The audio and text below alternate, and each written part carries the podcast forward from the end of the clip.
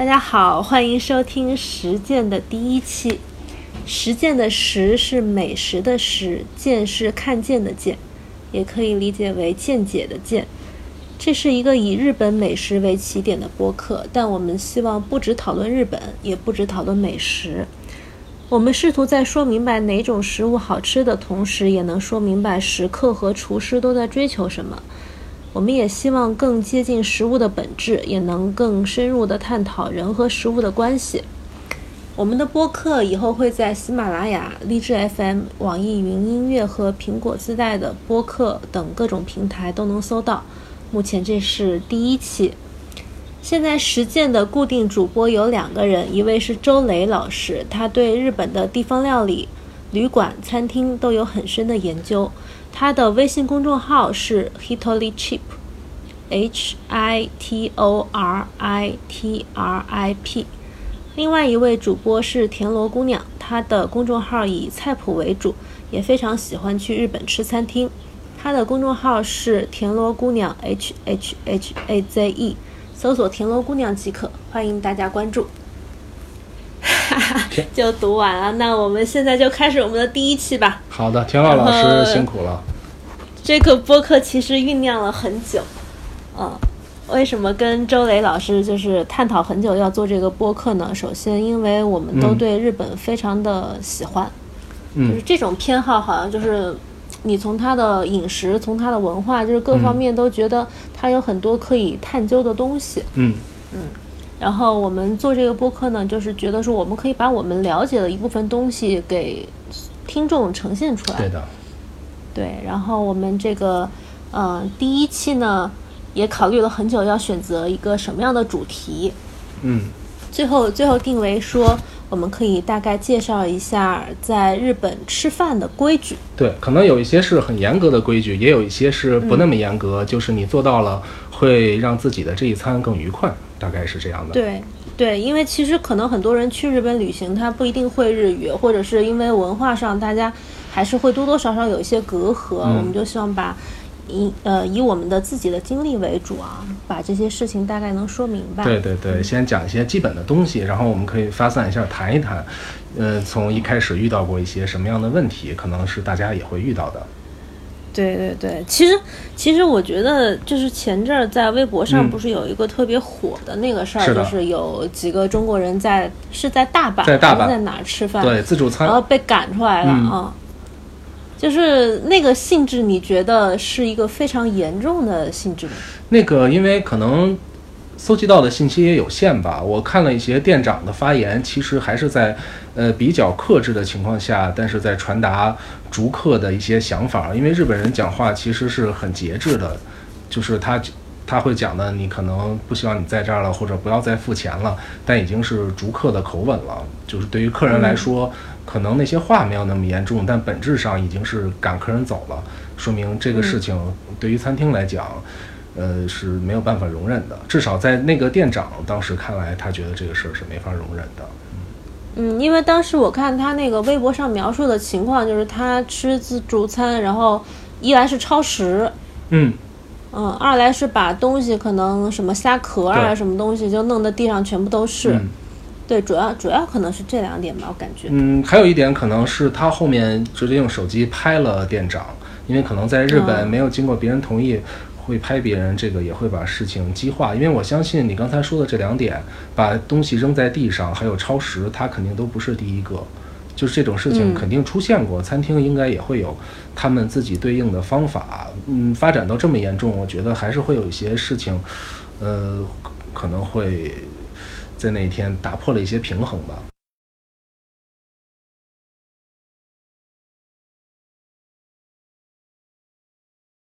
那那我理解刚刚周老师的意思是说，就是他在用餐方面的体验其实是，就是算是一个餐厅可能嗯会遇到的问题。对。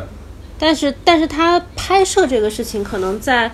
这是一个中日的一个文化的隔阂，因为我们好像现在在餐厅拍什么东西根本不需要打招呼啊，哈，好像我们还帮餐厅在社交网络上做宣传一样，很多餐厅一般都会比较欢迎嘛。嗯，但是这种拍是拍个人，而就像好像中国可能会发散的想一想，比如说有时候交警执法呀，大家也会拿出手机来拍。但在日本可能就缺少这种习惯，因为我从觉得从我们能了解到的情况来讲，虽然他有一些违规的举动，但是如果餐厅每次遇到违规的人都要赶，那这种事儿会发生很多次了，就可能还会有一些。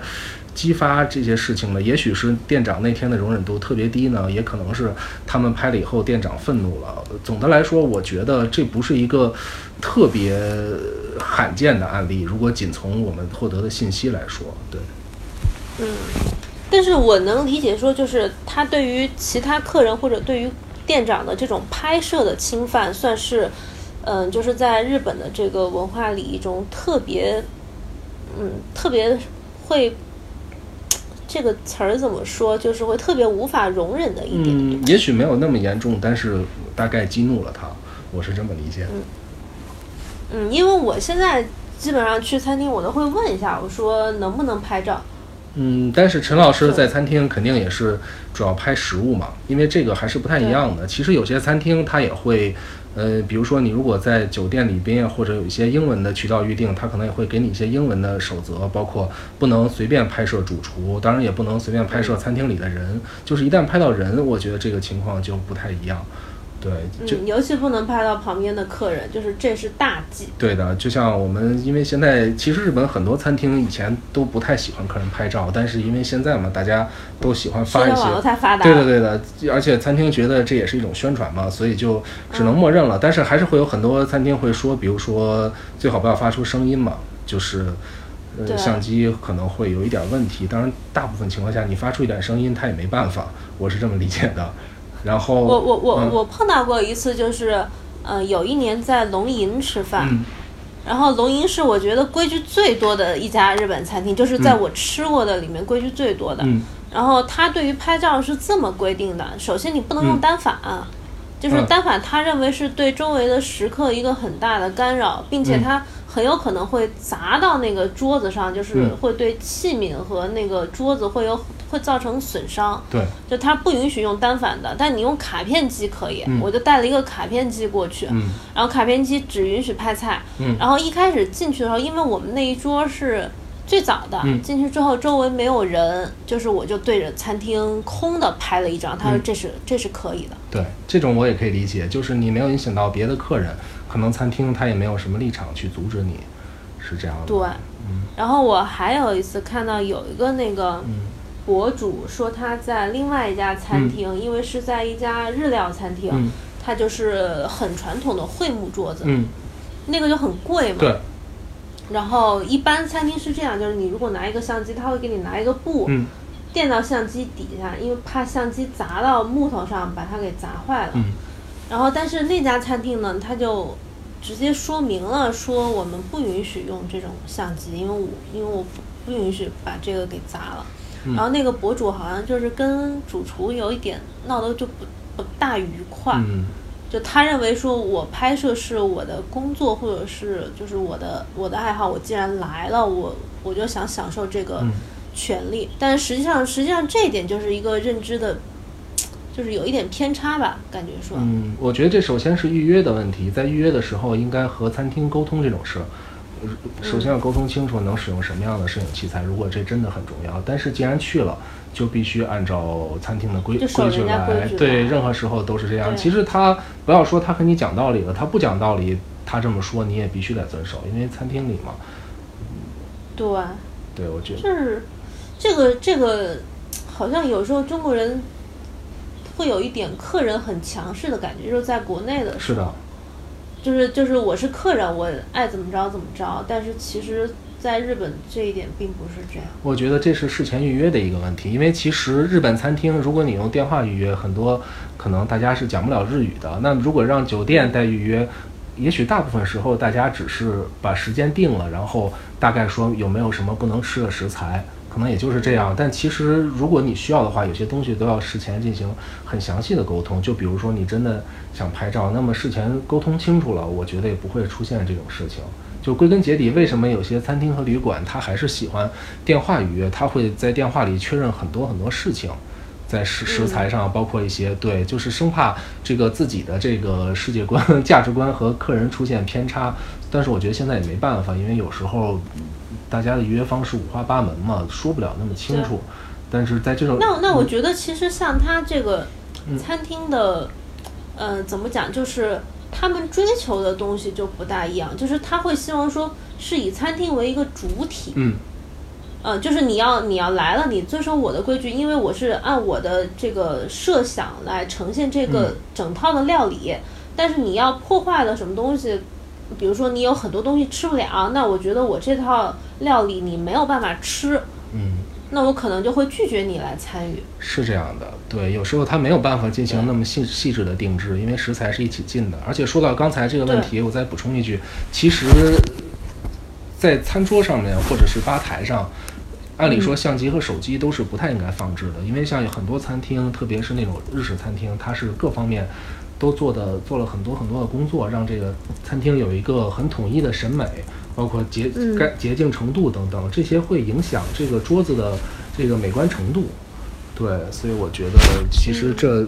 这我我其实还每次把手机这个没有办法，其实这个不不管中国还是日本都常有这种情况，因为我以前曾经看过一个日本人的博客，他是专门去在日本吃西餐的，他也讲过，其实女性很容易把手机放在桌子上，但是怎么说呢？它很多时候桌子可以算是盘子的一个延长，就是它整整个是一个装置用餐的装置，所以如果把不相干的东西放在上面，会影响一些美观。当然了，这根本就算不上规矩，因为在现在来讲，这种事情你也知道。餐厅不可不可能面面俱到，对，所以这样的事情，就它这个桌子是盘子的，是器皿的一个衍生，这个好像感觉就是是日本的那一套独有的东西。呃，好像西餐里也会这样讲，对，但是因为其实日餐厅，我觉得比起一些西餐厅的规矩还算少一点。当然，这个我们再另讲嘛，因为今天可能主要是讲日本的餐厅，那大概也也会包括一些日本的西餐厅吧。嗯就是拍照这件事情，算是中日偏差特别大的一件事儿。嗯，是这样的。你觉得在国内是随便拍的，不需要经过什么同意？基本上，我我还是会问一下，就是尤尤其是在一些比较高级的餐厅，或者是一些比较私密的地方，就有些小店呀，或者是一些就是看起来会非常嗯，店主会没有那么希望说营社交网络上的营销。这种时候我我会问一下，但是大部分餐厅基本上是不大需要问的，给我的感觉是。是的，因为跟用餐的形式我感觉有关，因为在日本可能一个餐厅很小，一张吧台，你和师傅是面对面的，对。但是在国内，一张桌子嘛，可能跟朋友啊大家一起这样，就不就不太会干扰到其他人，对。嗯。所以，如果尽可能的话，即使是大家通过酒店或者说其他方式朋友预约，我觉得还是要把自己想传达的事情都传达清楚。不管餐厅是是怎么说，对我觉得这样没有坏处。甚至包括照相这件事儿，如果你非常需要这些照片，但是餐厅就是不许拍摄，你也可以考虑不去。我觉得就是你你如果在比如 Instagram 之类的社交网络上完全没有看到过这家店的店内的照片，嗯。那你基本上，那你又对拍照这件事情需求特别旺盛，那你又可以考虑不要去。对，但是我想关键问题还是很多人根本不会了解那么多，就可能如果大家经常去的人，慢慢的你了解的餐厅越多，你也会根据自己喜好选一些。但有些朋友他可能是偶尔去一次，或者说听大家说这个餐厅很有名，他就只是。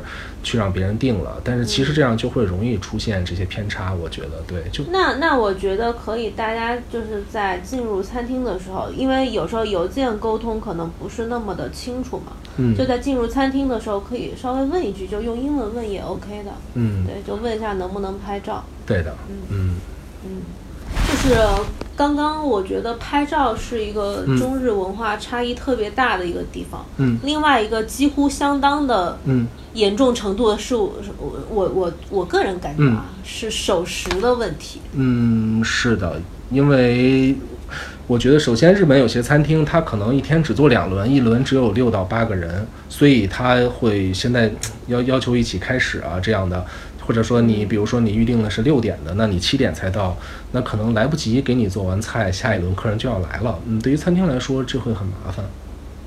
嗯其实像刚刚说的大阪的那个例子，它超出这个用餐时间特别长，我觉得也是一个不太不太好的一个地方。是的，对我我自己有两次在日本吃饭也是迟到了，嗯。那一次我是真的确实是意外，因为嗯、呃那家想去的那家餐厅它不是在一个地铁站附近，嗯。它要坐一个公交，嗯。然后我没有想到公交就是要等特别久，然后还还堵了一会儿车，而且那会儿就是不是那么熟悉，就打车又有点儿，就也有点儿找不着地方，嗯然后就大概迟到了十五分钟，嗯，十五分钟也还好。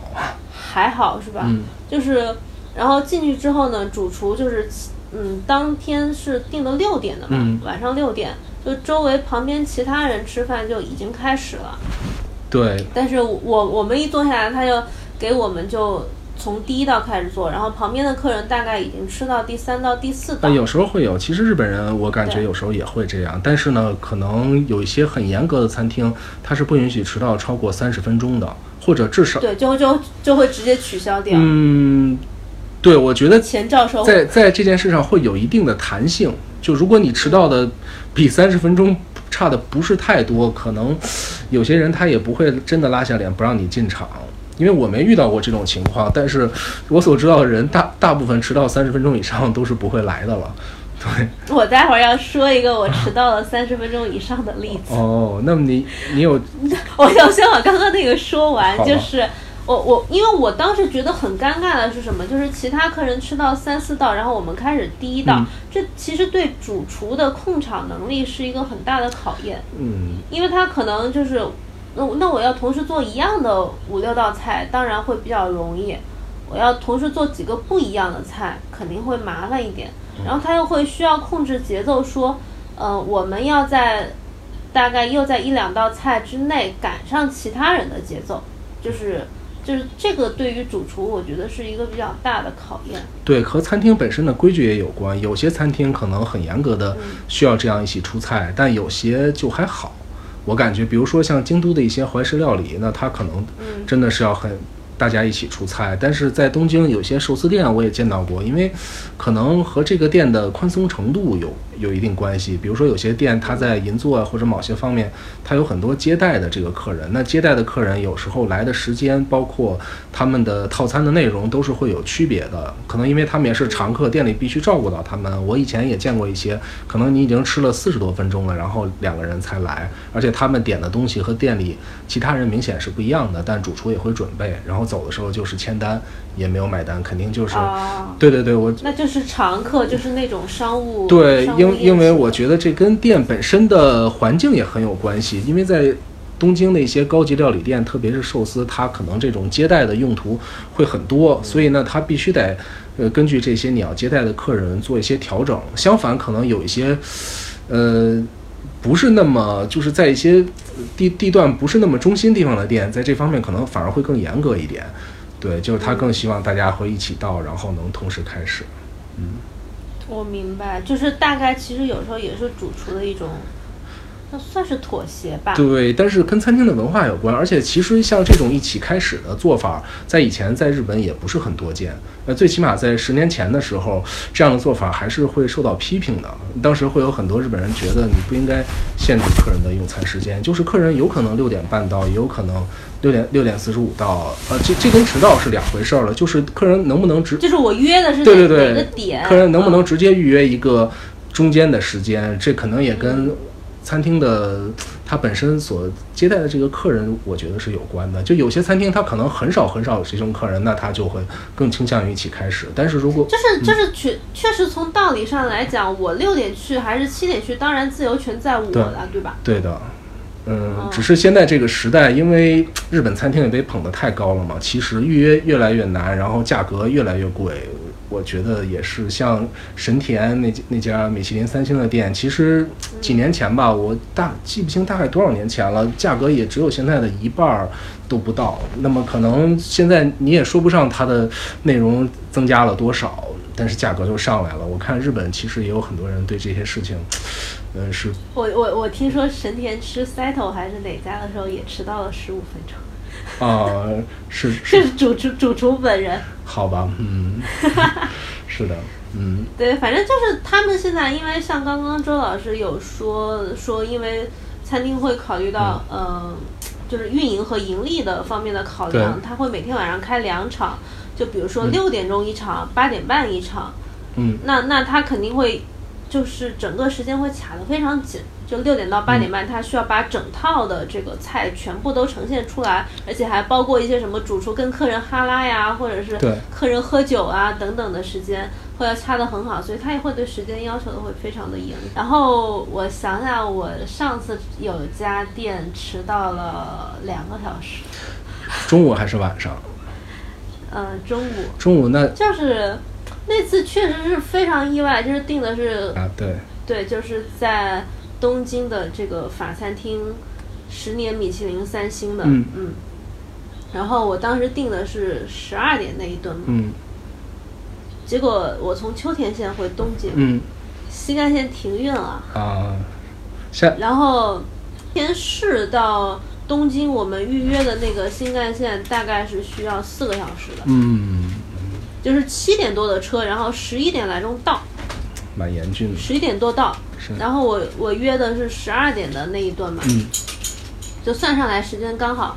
结果那天，呃，整个因为秋田暴雨，嗯。暴雨它的新干线就停运了，就是停到最早的一般是十二点开。那我觉得无论如何是赶不上的，嗯。我比较不能接受这个事情，我就打车去了东京，从哪里打车去的东京？直接就是从秋田市区啊，哇，太可怕了！完全打车吗？就完全打车，而且当时打车还是先到了秋田的那个高速公路的一个口儿，然后被拦下来了，说前方有泥石流。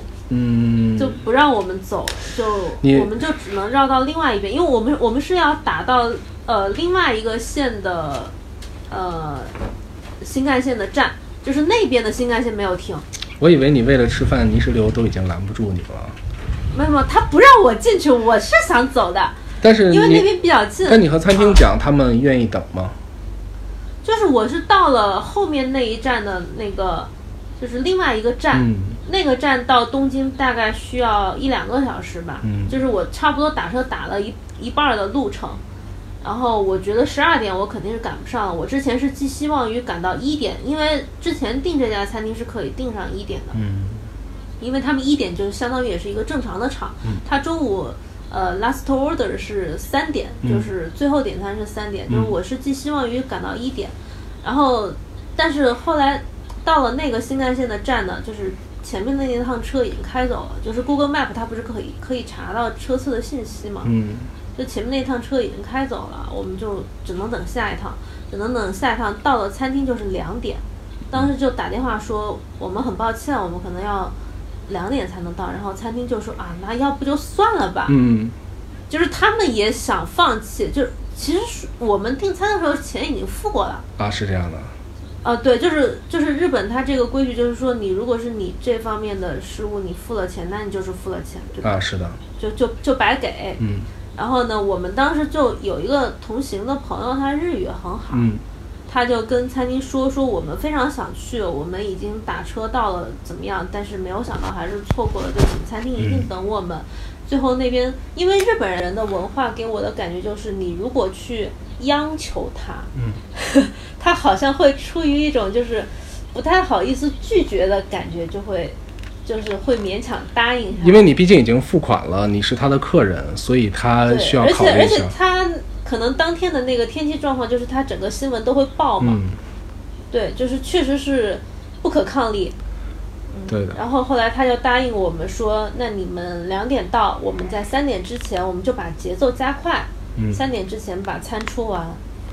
呃，我觉得陈老师这个例子也是提醒了大家，就是 在行程安排上，不光是吃饭吧，如果你在第二天要安排比较重要的事情，那么一定要考虑这个行程能不能接得上。其实这我现在我现在出门吃饭，我都提前一天到目的地，你知道吗？好吗就是是的那一次已经完全被吓到了。对有道理，因为有些事情你很难预测，尤其是你安排一个风险性很高的行程，就像今天，其实我有一个朋友也是，他从五九岛去大阪，那五九岛是嗯一年三百六十五天，三百六十天都在下雨，结果就是船和飞机全停，那他去不成大阪，剩下所有行程也都废。嗯，我我觉得就是会有这种情况。当然了，如果你在大阪，你没有什么特别的安排还行。你如果有，那所有的事情都会受影响，就是因为你去本身去一些可能会有这种风险的地方，就要小心。对，所以我觉得这方面就是就是，嗯，当然可能在听的也不一定是像我们这种就是。嗯就是追求一顿饭一定要怎么样的人，嗯但是如果说大家对于预约的餐厅非常看重，就真的还是建议提前到。嗯是这样的，对。哦，这个提前指的不是说，嗯，提前到餐厅门口，因为好像我感觉在日本他们并没有欢迎说早到这件事哈。嗯，看具体时间吧，不要早到太多，这个时间很难把控，五分钟或者十分钟最好。对，五五到十分钟，嗯就是有时候我到早了，我都不敢敲门，我就会在外面坐着。嗯，我很理解。其实，呃就取决于你，如果对那个店比较了解的话，你可能就会考虑到它的气场。但是如如就因为因为我总总被教育说不迟到不早到，嗯，是的，早到太多确实不是一个。也给别人添麻烦。嗯，对，那他就会，他可能他的人在准备其他的事情，但是首先要出来给你送毛巾、倒水这些事情。对，就是这个礼仪也是，相当于是国内比较少的，嗯，就是不迟到不早到这件事。是的，对，感觉就是很多是因为文化上的冲突哈，可能我们就不那么了解餐厅的日本餐厅的一些礼仪。对，其实还有一些小事情，比如是，嗯你、像这个男人和女人身上气味的问题，我觉得男人就是你说的气味是说的就呃就是喷的香水儿是？男人就是烟，女人就是香水儿，因为啊、这两样东西都是有味道的嘛。其实餐厅很多时候他会不太欢迎，因为日本餐厅有时候空间很小，那在这个小空间里，可能它本身餐厅的一些香气或者酒和食物的香气都会受到烟酒味道、烟和那个香水味道的影响。因为就作为男士来讲，我觉得也很正常，有些人习惯抽支烟再进去，甚至是用着餐。你知道中国出门再抽一根。对，出门如果你不让抽，我出门抽一根再进来，那你的烟味如果很重，或者说你当天没抽烟，但你的衣服烟味很重，这都是不太礼貌的行为。因为餐厅里的气味是非常重要。我曾经听说过有些日本人是因为旁边的客人香水味道太重，要求换桌子的。对他会，因为因为他会点很贵的酒，他会认为香水的味道完全把这个确实有一点败味。对对，把香槟的香气给弄得不太清晰了，让他他就会觉得我点这么贵的酒，嗯，对，就是其实可能对于一般人来说，觉得我抽一支烟，男生嘛或者女生喷点香水都是很个人的事情，但是在餐厅里真的不是，因为在很小的空间里，大家会坐得很近。觉得还有一个，还有一个原因是因为日本它这个和食，它会嗯。比较讲究，就是平淡自然的那种对。那种感觉，就是它本身其实味道就很清雅、很淡，对的，是这样的，嗯，就是很容易被盖掉。嗯。而且而且我我还有一个经验，就是因为我本身在学日本茶道嘛，嗯。我们每次进入茶室的时候，嗯。老师也会说是不允许身上有任何味道的，嗯，就是你身上香水儿、护手霜都不行，对，就是你不能有任何味道。首先，它这个空间是一个非常就是要尊敬的一个地方，你进去进去这个空间，甚至是要跟空间行礼的。嗯那你怎么可以因为气味而冒犯了空间呢？就且不说说那个气味对于，呃，什么茶或者什么东西有什么干扰啊？因为茶室里面有时候也会点香嘛，其实都会互相有干扰，就他会觉得是一种不尊重。对，讲的大一点是这样的。总之就是，一定要注意这种烟和香水儿会给自己身上带来气味。就我觉得这是一个大家可能不会太注重的问题，但是还蛮重要的。其实，对，这个这个也是国内从来没有要求过的。嗯，对，顺着这个再说，就是用餐期间最好不要因为呼抽烟这种原因外出，我觉得其实也是不太礼貌的。而且最最好能在用餐开始前去一趟洗手间，可能大家也不是说就能一直坚持到最后，但是因为日本人上餐很多时候他会有一个节奏的，那可能嗯上餐的时候你正好去洗手间了，这个其实影响的是自己的体验，我觉得这个倒不是别的。对，但是这一点，你说去洗手间这一点，我稍微有一点点不同的意见，因为我之前去欧洲那边吃饭的时候，嗯，当时一块儿的有一朋友，他是个厨师，他是 chef，然后他是嗯在米其林三星的餐厅工作的，嗯，然后因为在欧洲那边吃饭也是这种非常时间非常长，两三个小时。然后中途我们因为几个女生胃口都不是特别大，到了中途的时候，我们都觉得啊有一点点饱，我们需要一个有一个 break，就是稍微有一个缓冲一下。然后这位当厨师的朋友呢，他就提议说，那我们可以起来走动一下。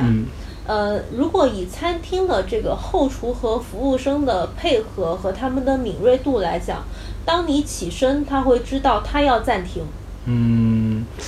就是服务生会告诉后厨说，就就稍微 hold 一下，就是他们可能这一桌要稍微慢一点，就是他这道菜要慢一点上，而且他们可能想到处到处走一走，因为有些欧洲有些餐厅很大，或者有个后面有个酒窖，或者有个什么园子什么的都可以溜达嘛。就你可以再回来的时候，它下一道菜的温度还是刚好。嗯，也许有些餐厅可以做到，但我觉得这个可能要具体问题具体分析。对它，这其实是首先它有一个配合的问题哈，就是，嗯，相当于是前台服务和后厨的一个配合的问题。嗯，在不太了解这家餐厅的情况下，可能还是不太容易预测。当然，你这么一说，我想起来，确实是两种情况也都有。那可能对于个人来讲，就是我我觉得能在这个用餐期间能保持一个一直在那的状态会比较好一点。我我大概明白你的意思，但是我有时候，比如说我喝了很多酒，嗯，或者喝了很多汤，也 OK 的，因为这个不会影响到别人，所以其实，哦，对对，就是其实还是会去一下洗手间之类的。嗯，是的，呃，对，说到酒，其实在日本很多餐厅点酒是没有酒单的，或者说即使有，一般情况下也是不会拿出来的。嗯，我觉得他他很多时候你一坐下，他会问你想喝点什么。可能这个不会拿出来，指的就是说，呃，是因为它的菜单不固定嘛？呃，因为很。就是他会看你的具体情况，当然你要点整瓶的酒，他肯定要拿。就是很多人他可能会还是点那种一杯的，比如说啤酒啊，或者说饮料啊，就是这些东西，他可能他会简单的告诉你我们有什么。那有些餐厅也许，呃，是日本酒的话，他会主动向你推荐一些，或者问一些你的口味。就是我见过很很多种这种没有酒单的餐厅。对，当然这主要还是一些那个日式的餐厅。如果是西餐厅，肯定是会有。西餐厅一定会有酒单。对对对，因为日餐厅很多人他不会点整瓶的酒。那么如果他按杯点的话，那么可能有的餐厅选择很有限，他会选择少数几种和自己相合的。对，也有一些店他会如果能够口头沟通就搞定这件事儿，他就不会再拿出酒单给你了。嗯，给我的感觉是说，就是在日式餐厅点清酒或者或者是啤酒什么的，有一点点是在跟主厨和服务生做一种沟通，就是跟主厨和女将，就是呃，有一种是我我在诉说我的喜好，或者说主厨的下一道菜是什么，就是他可能给你考虑配什么酒。嗯，对，这种感觉，我觉得需要提前想好吧，就是你应该是。比如说，如果对方问你想喝什么，可能如果你提前没有想好的话，就会卡壳。然后如果又没有酒单的话，就容易变得尴尬。对，比如说可以告诉他简单的日本酒啊，或者甜口还是辣口，要么就是啤酒、饮料这种。嗯，对。嗯，或者就是直接说跟这道菜，嗯，比较配的一个酒。因为因为我的经验好像一般就是说，呃，日本它。很多日式餐厅的日本酒都是当地的酒。嗯，会的。对，就是嗯，因为有一种宣宣扬自己本地的这个特色的东西在里面的。嗯，还有一些对它的像当地的米啊、当地的酒、当地的水。当然了，这种讲究是他本人有这种讲究。我觉得很多时候，就你可能坐到那里没有听过他这个酒的名字。它可能不像在中国的日料店，大家都会进可能塔记啊，对对，十四十四代就是相同的酒。但是在日本，很多时候，我其实我刚才想表达的意思，这种是一种文化文化的碰撞。对，就是如果你坐在这儿，你和他讲两种酒，然后他都没有，就可能会比较很尴尬比较麻烦嗯。但这种情况是很常见的，对，因为在日本真的很多时候，你经常喝日本酒的话，你也会发现，可能去一家新的餐厅，这里的酒你从来都没听说过，就是它附近的一些酒厂会是这样的。对，就是不管它是从文化、从这个呃热爱家乡，或者从商业上的考虑，就是这个情况非常非常多见。就尤其去类似于就是小一点的地方呢，我我之前去青森去秋田，就一看酒单，然后一跟那个主厨聊，就是什么酒我都都不太都不太喝过。那就只能让他推荐，因为他给我酒单，我其实也点不出来什么东西。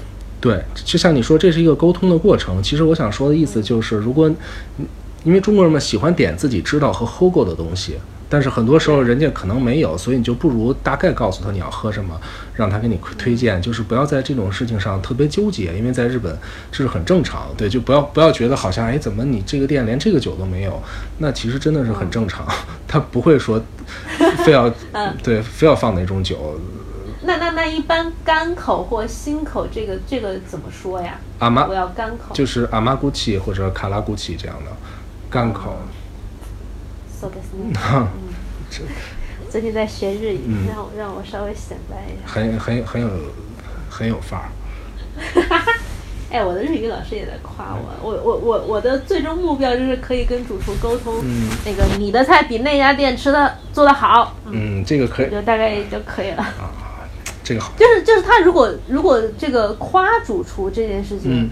是非常必要的嘛，嗯，夸一下要看你怎么想了。如果把它当成一个最基本的礼仪来说，夸一夸，肯定主厨也会觉得高兴嘛。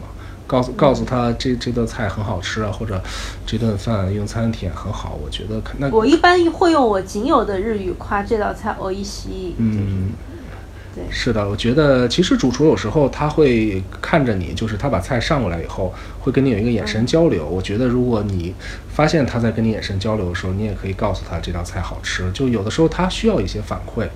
嗯，其实我以前也会觉得，他有一些很好的主厨，他是会很注重这种交流的这种环节，就是特别是那种板前的餐厅，大家都坐在吧台前头，你是想完全不跟客人交流是不太可不太可能的一个状态。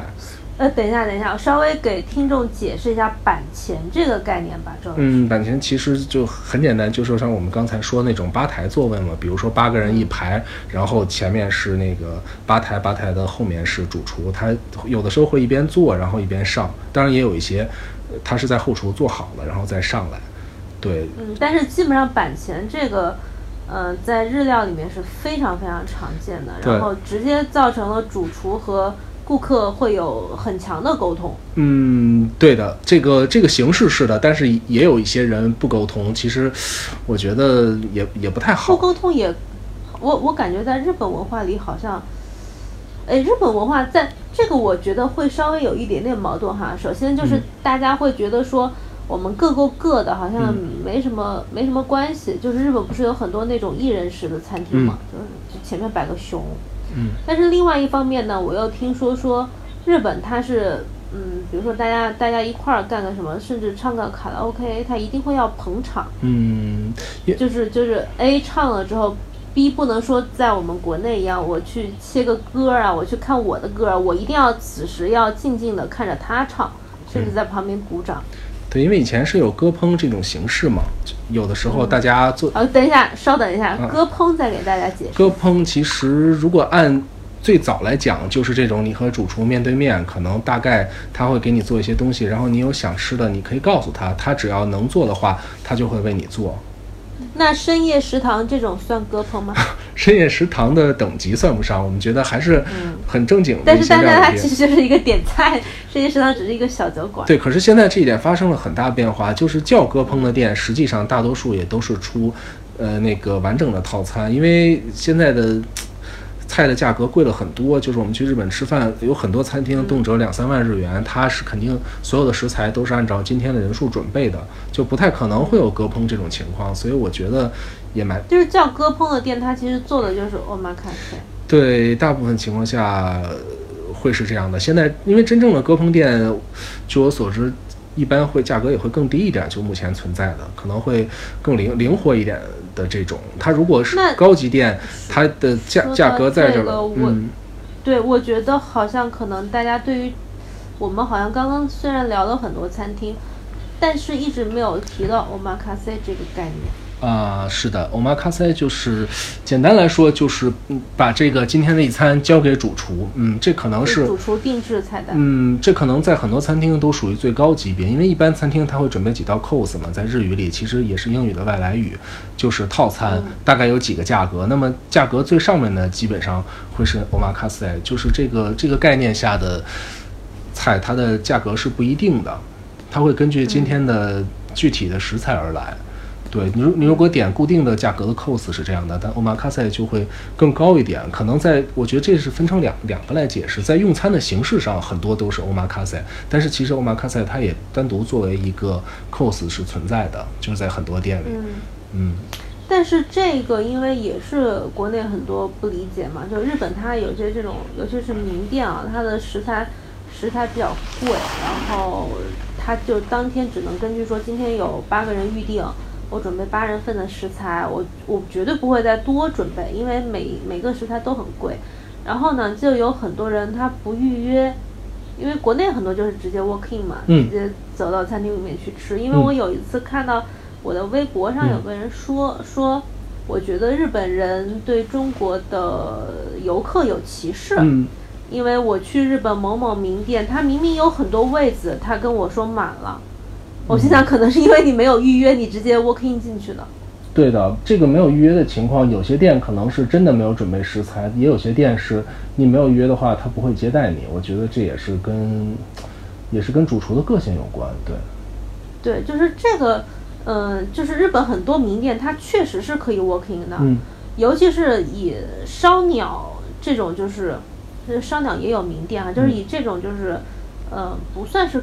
高级食材为主吧，我我我能这么理解吗？嗯，就算是比较随意一点的。但是有一些烧鸟也是很难订到位子的，其实。但是那些烧鸟店它是可以 working 的。嗯，因为如果不这样的话就没有位置嘛。我我想你你你想的应该是那种在晚上十点或者十一点去店里面去，对对对，就类似 Torishiki 那种。对，就是捡漏嘛，其实。嗯，对，就是他如果有剩余的食材，他可以再给你做。他可能有些食材没有了，就这这道菜没有了。我觉得这个是因为他太难预约了，所以才有了有了这么一种简陋的方式。但是如果一家店就你没有预约就去，他有位置的话，这个也要看主厨的个性。有的主厨他就是不会接待这样的客人，因为他可能也会担心客人对他的。菜啊什么的完全不了解，那可能到时候会出现一些偏差。我觉得就是你预约这家店，起码证明你想来这家店，那可能他会就是你也为此做出了准备。对，如果你没有的话，进来就会很多问题，可能哎怎么这个菜没有，或者为什么花这么多钱才吃这些东西啊？大家会有一些嗯对见解上的偏差，所以可能日本人有时候也是会避免这种情况，就他不会。我给我的给我的感觉就是呃，日本人和日本的餐厅。会有一种这种食客和主厨和餐厅之间有一种羁绊的感觉。嗯，是。就是我们比如说板前的文化的交流，以及必须提前预定，就大部分需要提前预定。对的。提前预定，还有这种，呃，就是包括整个用餐过程中的一些交流。对。对，我觉得这这一方面会比国内要要明显很多。嗯，是这样的。嗯。这个这个确实是一个文化上的一个一个差异，甚至是在很多吃过的西方的餐厅里都没有这样的。是的，有的时候在关西，我觉得就可能会更明显，他们还是很看重你事先对他有没有一个了解或者认知的。为什么说关西的会会更明显？呃，京都吧，主要是京京都，它有些餐厅，我觉得还是它的这个厨师本身的一些很传统的。一些观念在，他希望客人欣赏他的菜，甚至会这样。他不是那种有一些，当然他们会讲的比较，呃，个人化吧。不，他们会觉得东京的有些餐厅就是你只要给钱就能去。那么在京都，他会觉得你觉得我的菜好吃，你想来，那么我会接待你。当然这是厨师的一种说法，我觉得现在也不能完全这么分了，是这样的。对，但是但是其实整体他们会希望比较正面的反馈，当然谁不是这样呢？对吧？都希望正面的反馈，所以很多餐厅说我欢迎熟客，希望预约，希望你对我的餐厅有所了解，都是都是基于说我不想我这个白白做出来，就是你也吃不懂，你也不知道我是在搞什么东西，对就是对，嗯，就是如果大家去到一个餐厅，能够跟他聊几句，能够跟主厨或服务生聊几句，对于这家餐厅或者其他类似的餐厅或者什么他们师兄弟嗯。开的餐厅聊几句，一般都非常非常讨巧。嗯，是的，但是就是度一定要把握好。嗯，也也有可能他们万一有个矛盾，什么分了家，对，或者有的时候可能食客之前有时候也会聊聊到其他的一些店，我觉得这是需要收住的，因为可能在这家餐厅吃饭，如果呃就是说其他店好啊或者怎么样的，也分场合吧，对。啊、就是也看主厨个性，就有时候他们可能也没有在高兴。对，有的时候我觉得食客之间会聊起来，所以说就是啊可能说，哎，你去过那家店吗？那家店预约很难。那如果嗯，就是看主厨的个性。对，有的时候主厨也会发表一些惊人之论，比如说批判一些餐厅。当然，有的时候 如果你聊得太热烈，甚至把其他店捧得太高，就会忽视了他们，所以也不太礼貌。其实这样这样不太好，我觉得。对，对，有一点，我有时候会会，比如说我去那个石川和虎白的时候，还有连，我去就是这三家科普一下，就是石川是嗯师傅，嗯然后虎白是徒弟，嗯连是虎白的师弟。嗯。然后石川和虎白都已经连续好几年拿米其林三星，并且嗯。在 Tabelog 上的排名非常高。嗯。然后连稍微弱一点点，嗯。就是它还是一个，我不记得是一星还是二星还是之类的。嗯。然后我去连的时候，我就会说我去了石川和虎白，非常喜欢，嗯。因为他们属于同一个集团，嗯，就是这种基本上是不太会出错的，对的，这是肯定没有问题的。嗯，就是可以夸奖一下。是的。对，然后然后这几家主厨都是非常喜欢送客的那种，就是吃完之后走到胡同口他们还没有回去。是的，其实很多做和食的餐厅吧，我觉得还是蛮看重这一点的。嗯，他们他们这个也是他们的一个文化，是吧？嗯，对，很多很多店都会这样的。他们觉得要送到客，哎，日日本的这种送客嘛，要送到你消失在他的视线之外。对，嗯，因为包括西餐厅，像龙吟等等，他们也是继承了这个。对，所以有的时候可能离开一家餐厅的时候，你要走很长的路才会拐弯，然后他们就会一直站在那儿。我有一次就是在走告别的过程中，突然想起来，我想拍一张店门口的照片，但是因为对方在送客，你不能回去，所以我只有先走出去，然后消失掉，等他们回去以后，然后再 再走过去拍一张。对，虽然我也可以说我拍一张照片，但是那样，但那他们就会再继续再送。呃，对，就是我是觉得不太好，是这样。对，但是在我有一个朋友也是特别尴尬，嗯就是从好像吃石川吧，就出来之后在那胡同口，他们可能当天是因为喝了很多酒，嗯，然后女生出来就吐了，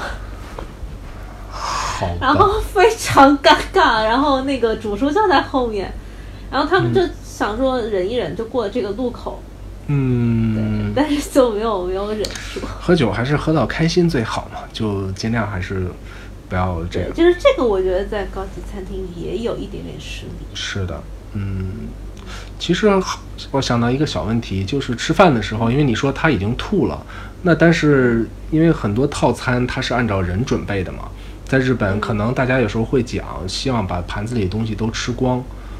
你觉得这件事儿是不是也蛮有压力的？呃，基本上我觉得以以正常饭量来讲，我都能够吃光。但是如果你遇到你不太想吃的东西，嗯，我我我有两次吃鳗鱼饭，也不是什么之类的东西，因为那个米饭太多了，我根本吃不下。然后我就谎称我胃疼。米饭还好，但我觉得其实有一些非常有意思的事情，比如说像那家，呃，池袋的鳗鱼饭店叫卡布头，它是会把活活杀的鳗鱼的没有，就是他会把活杀的鳗鱼心脏拿出来让你下酒。啊、哦还有哦，然后有然后有可能吃不惯，对，因为活杀的鳗鱼心脏，我觉得这个东西它中国人不是谁都能接受还有一。点点那个。还有一个，就像像天妇罗店有一家叫嗯 Yokota，它是要求你把天妇罗的虾尾吃掉，因为我遇到过这种情况，就是当时这下巴很坚硬啊。对我旁边的朋友，他是留在那儿，然后其实现在很多店，我觉得他对外国人、对日本人都比较宽容，不会太讲究。但是当时那个主厨就说，这是日本的规矩，不能把虾尾剩在盘子里。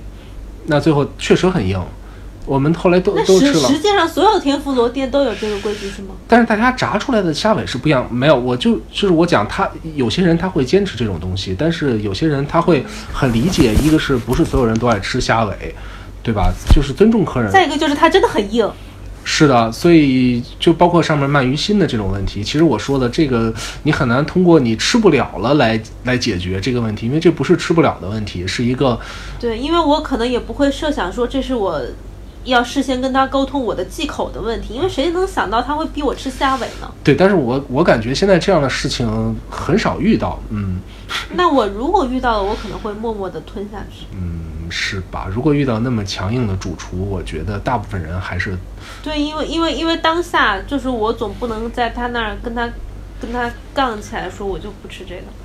对，但是我天妇罗店吃过一些吧，虽然不算太多，唯一遇到过一个也是他那里有些店我是会问，比如说后后来经过了那件事，在吃天妇罗的时候，我经常会问这个虾尾可以吃吗？那么主厨有的人会点头。嗯，其实我觉得也是自己把自己搁进去了，就是你问完了以后，你问完难道不吃吗？对，但是你剩在那儿，他也不会说什么，就是这样了。啊，对，哦，这个这个我没有想到。嗯，对，因为我因为我还因为我之前还听到过一个例子，就是京都的味在，我是听呃我们的共同的一个朋友，就是走走吃吃说的。嗯啊，他去的时候，他说因为味在的分量特别大，嗯然后他就发生了就是。呃，一桌人有好几个人都觉得完全吃不下的状况。嗯后来他们就是因为他们做的是包厢，他们就几个人 share 了一下。对，但是如果坐吧台就会非常尴尬，嗯因为如果分量太大的话，就很难说递给旁边的人。是的，但是有的时候真的吃不下了，我觉得也也没有办法。对，就是大家虽然觉得在日本不要在盘子里剩东西，但是可能在高级餐厅里，我觉得，就大家对于客人还是相对宽容一点点。嗯，是的，因为见的客人也多了嘛，可能主厨也会明白做生意嘛，还是需要这个灵活一点的。我我上次就是从秋田去东京吃 Q 的那一次，嗯。当时跟我一块儿吃了俩朋友，然后很尴尬，就是因为我订餐厅的时候说我们没有任何忌口，嗯，然后实际上我那朋友不吃羊肉，啊我不知道，是的，因为因为你也不知道他当天上的是什么东西，结果他那天就上了个羊肉，然后因为我那主那个朋友也去过这家餐厅，去过好几次，嗯他当时就猜有可能是羊肉这个嗯季节，他就到那儿跟服务生说说我不吃羊肉，啊就把他那一盘的主菜换掉了。我当时觉得还还真的有一点点尴尬，因为我本来就迟到了俩小时，嗯 然后跟人说我要换个菜，然后他的他的女伴儿还有好几道菜都没有吃完。啊，嗯有时对，我觉得，我觉得还是稍微有一点点尴尬。对，尤其是寿司店，我觉得有时候可能男女同去的时候，女生是吃不完那个量的。对。寿司店因为它的舍利实在是就是太撑肚了，对，有些会说，可能在后面会让你把那个舍利就是捏小一点醋饭嘛，可能捏小一点儿，但是有些女生也吃不掉，所以我也遇见过，可能有客人会说不要醋饭有几道，那么主厨可能有时候也会觉得很惊讶。上次我见过有人吃那个车虾嘛，因为虾很大，嗯再加上粗饭，而且虾经常是很晚才上来，他不要粗饭。当时那个主厨问了好几遍副手，就是你确定吗？你确定吗？他不太相信会有人，嗯，就只是虾。对。但是作为客人来讲，他又会觉得好像这个东西很正常。他说我确实吃不了这么多，因为女生有时候我觉得吃寿司压力还蛮大的，毕竟很多女生对于主食，呃，这个是是是有限制的，不会吃太多主食。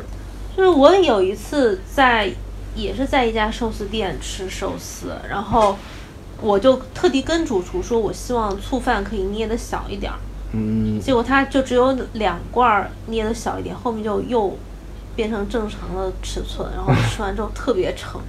是的，这个这个没有办法，但我觉得对女生都是挑战，因为很多女生对于主食啊、碳水化合物是有限制的，不想平时可能不想吃太多嘛，所以一一对，到我觉得大家在订餐之前要想好。嗯，对，就是可能如果是陪男朋友或者老公去吃，就会比较麻烦。嗯，就或者就塞给他们。嗯，对，都可以，反正这这种情况有时候会有，嗯。那其实总体总结一下，就是基本上还是尊重，呃，主厨和餐厅为主。自己可以提前想去的店，可以自己多做一做功课，看看有没有完全跟自己的这个意念相违背的地方。对，我觉得做一做功课是必要的。其实，特别是你看一看菜品啊，它会出一些什么东西，大概也会知道这个餐厅符合不符合自己的喜好。嗯，咱不说太深，最起码很简单的，有些餐厅它会是把食材简单处理一下，然后就会保持食材的本味嘛，或者做一些。那有些餐厅可能会做非常繁复的一些摆盘啊，或者我觉得大家可能还是各有各的喜好吧。对，就如果嗯嗯，就可能就是也不要搞得自己不开心，就去了一个完全不符合想象的。嗯，但是现在可能大部分中国食客还是会。简单的从名气来判断餐厅，所以我觉得有的时候这会是问题。就像我这，哎，这是我们需要做的事情吗？对，但是这是我们需要给大家普及的事情。嗯，是的，我觉得名气，因为餐厅它有名气，肯定有它的原因。但是有些时候，对，就像你说的这种功课，他真的很多人是不会做的。我之前因为我碰到过很多人订餐厅，说这家很有名，然后去了之后发现吃不懂，或者是第一次去日本。就一定要吃寿司之神的寿司，这基本上是不可能的。且不论你去了之后吃不吃。有有有这样的客人，我有一个朋友，我以前也跟你讲过，在美国嘛，他就是第一次来就要去那个树屋乔次郎，然后结果当天他穿了一件就是很普通的运动外套，然后店里就要求他穿夹克，他上去买了一件这个西装外套才去吃。那我觉得可能对于他这种呃习惯了顾客是上帝的人，就会觉得很难受。然后，而且还在半个小时之内 塞下去很多罐寿司。对，但是可能这就是把它当成观光的一部分了。我觉得在吃饭这件事上，有些人可能是想好好吃一顿饭，那可能对于有些人来说，吃饭是观光的一部分。那么观光这件事儿就是尝试了即可，不管体验是好是坏，反正我我尝试过了。是，就是我们会，就是我们做这个播客的一个出发点，还是鼓励大家说。多多了解一些东西，然后我们也会把自己了解的一些东西把它分享出来。就如果大家听了觉得很有意思，或者觉得说对以后去日本甚至去其他地方，呃，吃东西或者旅行是有用的，那就还挺好的。对，我觉得我们以后慢慢会谈到一些这些东西，比如说同样是和食店或者怀石料理有哪些区别呀，或者寿司店。包括天妇罗这些，我们可以简单的讲一讲，包括有名的店，也包括街边的小店，其实差差距也是蛮大的。对，就是这个餐厅本身它做什么样的东西，嗯，可能我觉得对对于每个食客来说吧，会有一些不同的体验，哪怕可能是去的比较少的人，偶尔吃一次的，嗯，也会有非常适合自己的，价格也不那么贵的餐厅。嗯，对。好，那大概我们第一期可能暂时就聊这些，讲的是一些餐厅的规矩。嗯，但是希望这个规矩不会让呃不会让大家觉得说被束缚的感觉。其实肯定是希望说多了解一些这种文化，然后避免一些呃用餐和旅行方面的不愉快吧。对，我觉得总结下来，可能一个就是预约前要尽可能的多沟通，把你想要想要的问题，一个是先要预约，对，先要预约，然后把想要的问题都提出来。再一个就是用餐过程中尽量融入那里的环境，其实很简单，就好像我刚才说的，如果大家都在认真的吃饭，你在里头大声的聊天，然后聊着聊着出去抽一支烟，那就不对。就是很很简单，就让自己不要显得跟那个环境格格不入。我觉得目前来讲，可能做到这样。就差不多了。对于大大多数人来说，然后适当的和主厨有很简单的沟通，学一句哦，有一些互动，对，欧一西，对对，欧一西这样的日语是没有问题的。当然也不要每次都说，每次都说就显得太客套了。我觉得可能吃吃到吃到一段时间吧，就是合适的时候，有的时候大家会有眼神交汇的时候，讲一下蛮好的。因为我是觉得有些主厨他是会去主动看客人，他会希望得到一些反馈，那个时候应该是最好的。对。就是没有必要拘谨，甚至不懂日语的话，直接用英文或者用一些微笑之类的肢体语言跟主厨沟通也是完全 OK 的。嗯，是这样的。嗯，好，那我们大概第一期播客大概录成这样，什么时候能剪出来呢？还不知道。好吧嗯请大家拭目以待。好吧，这这这，我以为这句话要剪掉呢。没有没有没有没有关系，我们可以随意一点。好，那下一期的主题可能我们要再想一下，嗯，但是会尽快的把这一期先给放出来吧。希望能对大家有一点帮助。嗯，好的，那就先这样，好拜拜。拜拜。